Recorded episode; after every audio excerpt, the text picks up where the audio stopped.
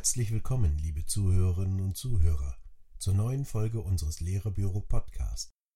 Unser Thema heute Tipps für effektive 10 Minuten Elterngespräche. Elterngespräche haben es in sich, besonders wenn sie problembehaftet sind.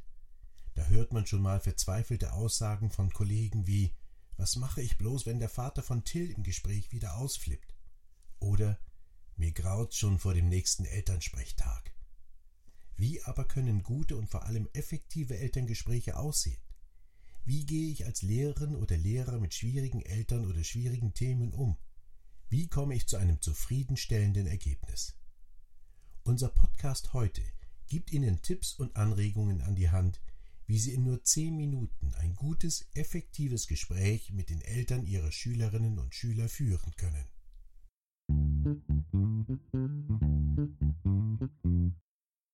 Wirklich vorbereitet auf die Herausforderung Elterngespräch ist kaum jemand.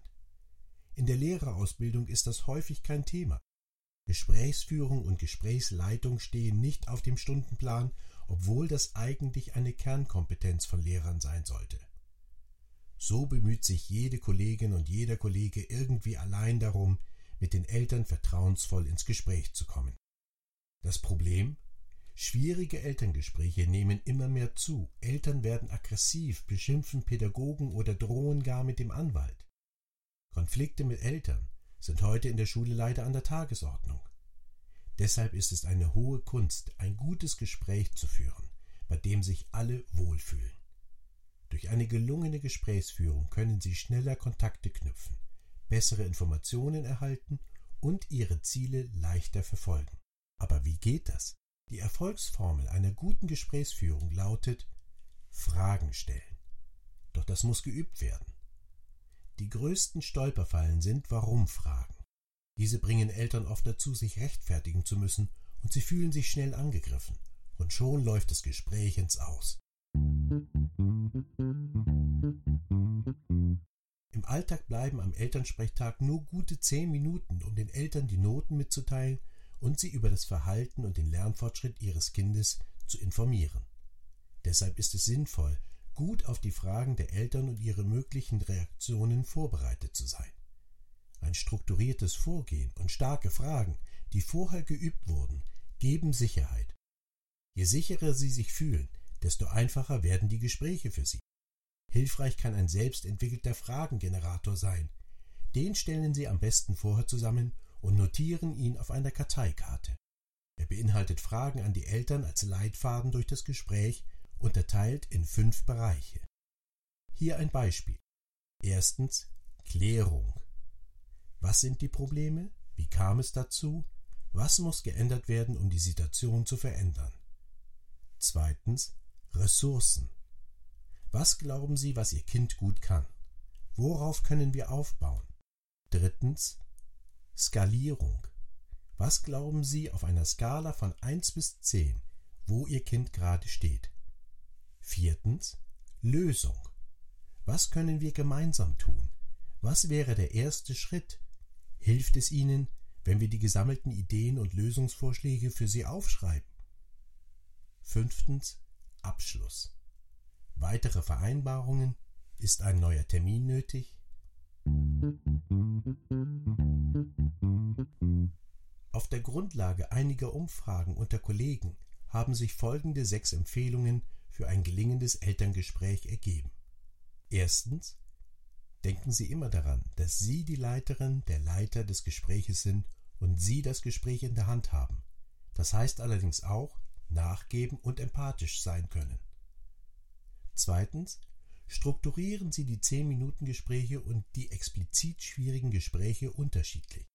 Das heißt, für die schwierigeren Gespräche können Sie sich weitreichendere Fragen vornehmen und sich nicht nur auf die Notenangaben konzentrieren.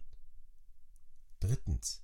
Wenn das Bildungsniveau der Eltern niedrig ist, sollten Sie Ihre Sprache anpassen. Das heißt, Sie formulieren Ihre Fragen einfach. Es bringt nichts, die Eltern zu überfordern. Das könnte sie aufregen und ein Gespräch unmöglich machen. Viertens.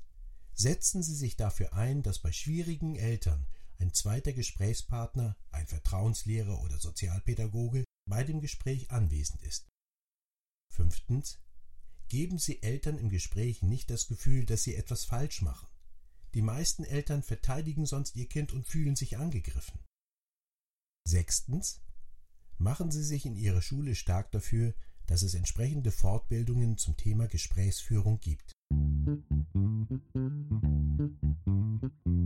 Das Bildungsniveau und damit auch das Gesprächsniveau unserer Schülerinnen und Schüler und der Eltern ist vielschichtiger geworden. Dies erfordert von uns neue Kompetenzen, nämlich sich auf verschiedene Gesprächsniveaus einlassen zu können.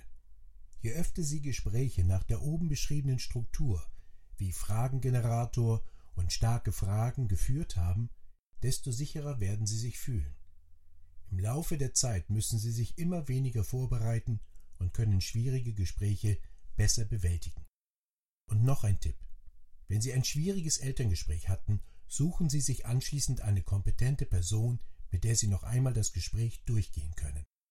Konflikte im Gespräch zu verarbeiten ist wesentlich besser, als sie mit sich herumzuschleppen. Die beste Lösung wäre allerdings eine Supervision für betroffene Lehrer.